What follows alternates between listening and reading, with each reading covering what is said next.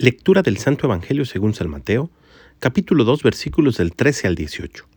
Después de que los magos partieron de Belén, el ángel del Señor se le apareció en sueños a José y le dijo, Levántate, toma al niño y a su madre y huye a Egipto. Quédate allá hasta que yo te avise, porque Herodes va a buscar al niño para matarlo. José se levantó y esa misma noche tomó al niño y a su madre y partió para Egipto, donde permaneció hasta la muerte de Herodes. Así se cumplió lo que dijo el Señor por medio del profeta de Egipto llamé a mi hijo. Cuando Herodes se dio cuenta que los magos lo habían engañado, se puso furioso y mandó matar en Belén y sus alrededores a todos los niños menores de dos años conforme a la fecha que los magos le habían indicado. Así se cumplieron las palabras del profeta Jeremías. En Ramá se ha escuchado un grito, se oyen llantos y lamentos.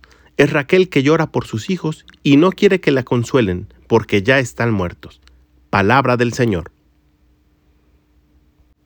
Del Evangelio del día de hoy quisiera compartir contigo dos cosas.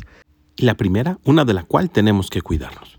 Herodes, rey de los judíos, obsesionado profundamente con el poder y sintiéndose engañado por los magos de Oriente, decide matar a todos los niños menores de dos años. Este crimen, como muchos de los que suceden en nuestros días, solo era una medida política para seguir ostentando el poder. Y a nosotros los cristianos nos corresponde denunciar en todo momento cualquier situación que como esta atente contra la vida. Y para saber hacerlo tenemos como ejemplo a San José, y es la segunda cosa que quiero compartir contigo.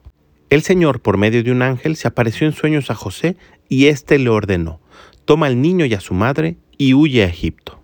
La distancia entre Belén y Egipto es de por lo menos 500 kilómetros, lo cual quiere decir que cumplir la voluntad de Dios significaba para la Sagrada Familia un viaje de mucho sacrificio y penurias.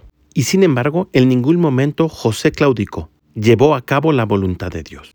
Y eso es precisamente lo que nos enseña el Evangelio, a cumplir la voluntad de Dios sin importar las dificultades que nos vengan.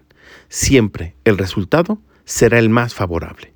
Pidamos pues al Espíritu Santo que nos ayude a conocer, entender y llevar a cabo la voluntad de Dios, seguros de que en ello tendremos una vida mejor.